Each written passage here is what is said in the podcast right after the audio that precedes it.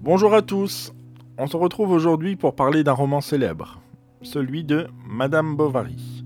Alors pas d'inquiétude, tout va bien se passer. Heureusement pour vous, je ne vais pas vous demander de le lire. Je vais vous avouer un truc qui va rester entre nous. Je n'aime pas non plus ce roman. Comme vous, j'ai pensé à votre âge. C'est trop long, il y a trop de descriptions, puis c'est une histoire d'amour. Non, je le lirai pas. Alors je l'ai lu plus tard, et je comprends que quand on a 16 ans, on veuille lire autre chose que Madame Bovary. Alors vous vous demandez pourquoi j'ai choisi ce livre? Eh bien je n'ai pas choisi Madame Bovary.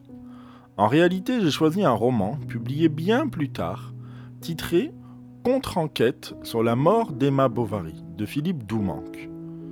Il est très intéressant pour travailler l'argumentation et comment on peut défendre un point de vue, une opinion. En résumé, le but sera de savoir comment donner son avis et échapper à la censure.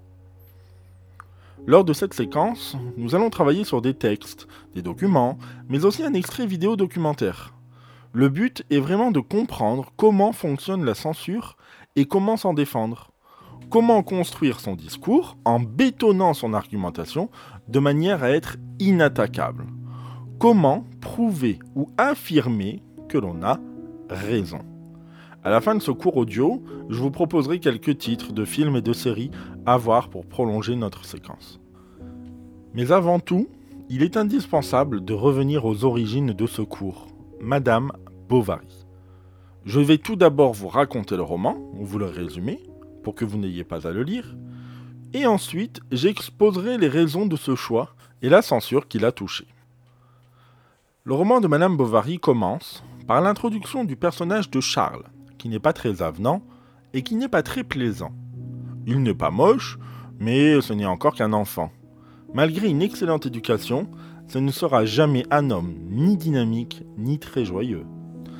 À l'issue d'un premier mariage qui n'aura servi à rien si ce n'est à lui mener la vie dure, Charles rencontre par le plus grand des hasards Emma.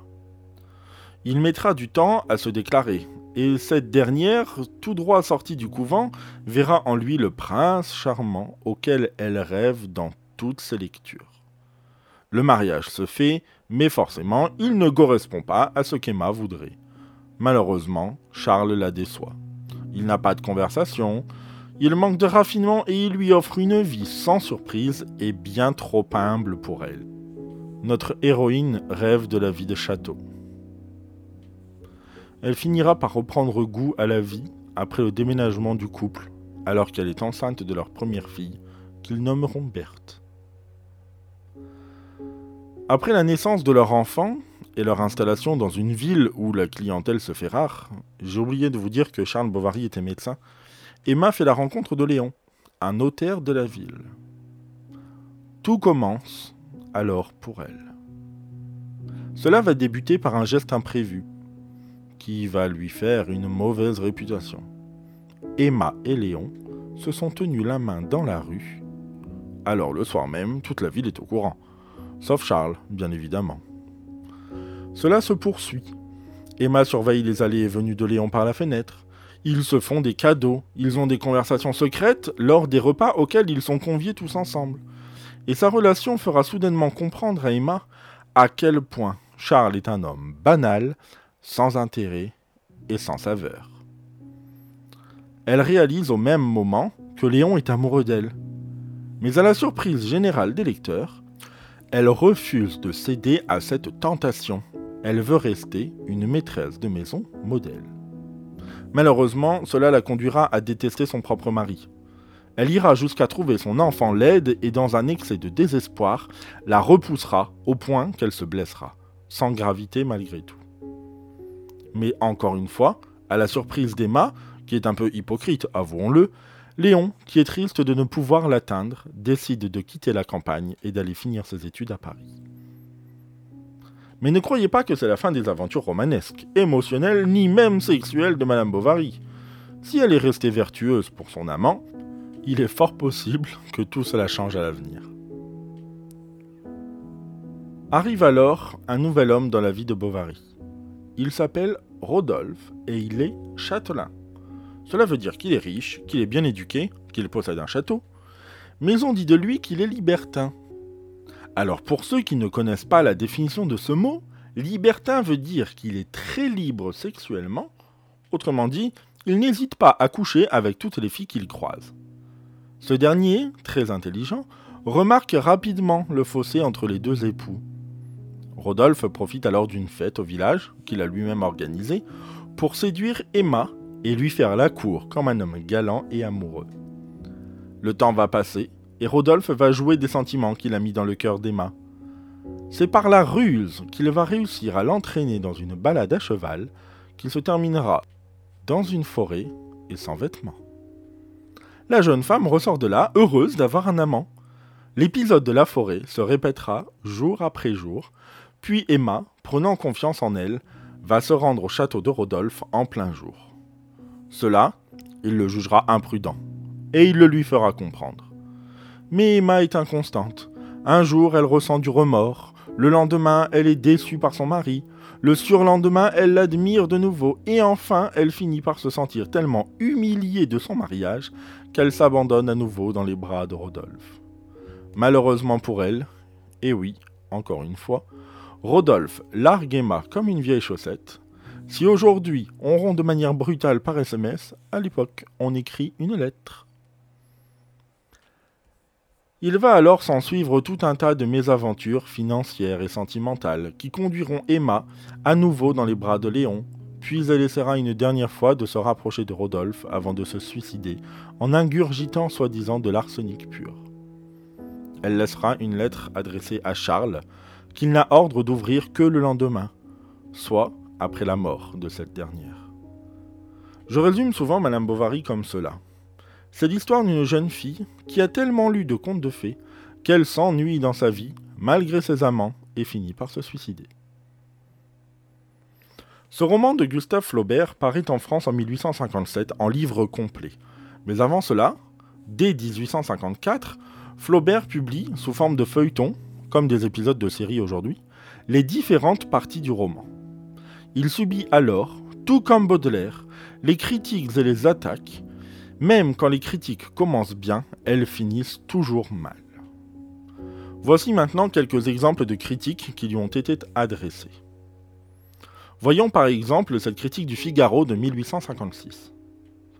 L'action est habilement conduite les caractères pris sur le vif et curieusement observés. À ce mérite s'en joint un autre plus précieux à mon sens. C'est une langue sobre, précise, ennemie de l'emphase. Toutefois, M. Flaubert, qui me paraît jusqu'ici fort épris du réel, devra bien se garder de glisser dans le vulgaire. Le critique littéraire souligne la beauté et la facilité de la langue, le sujet des personnages, mais ne peut s'empêcher de dire de l'action qu'elle est vulgaire. En 1856 toujours, mais dans le journal Le Siècle cette fois, lors de la publication de la dernière partie du roman, voilà ce qu'on peut lire. Des difficultés se sont élevées, dit-on, à la revue de Paris pour la publication de Madame Bovary, roman de mœurs légères, publié par un jeune médecin réaliste, M. Flaubert.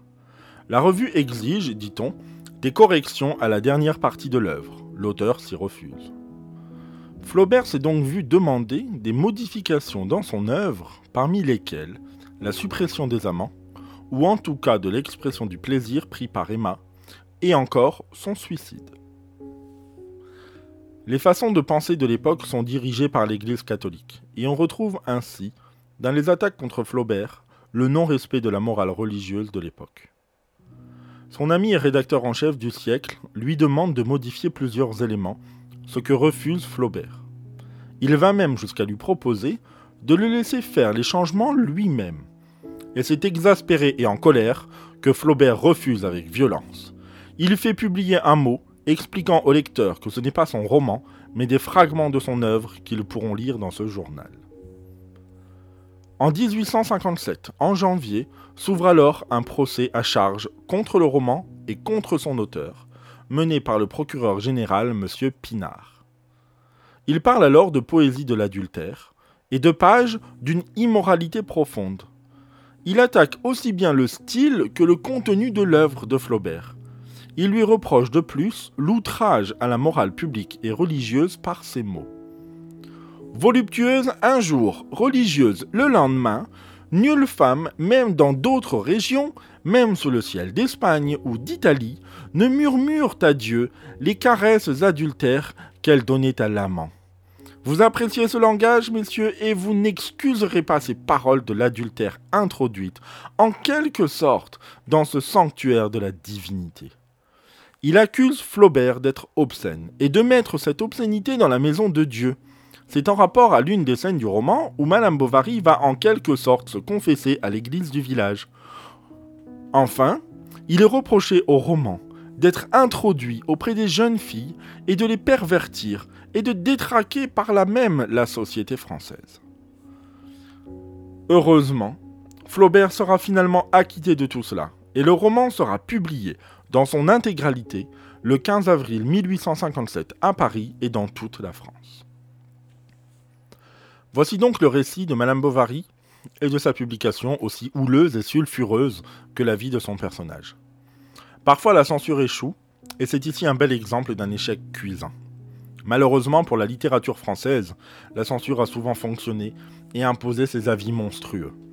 C'est ce qui arrivera à Baudelaire et ses Fleurs du Mal, qui subiront la censure pendant presque 100 ans, empêchant la publication de poèmes jugés sulfureux et trop horribles ainsi que choquants pour leur époque.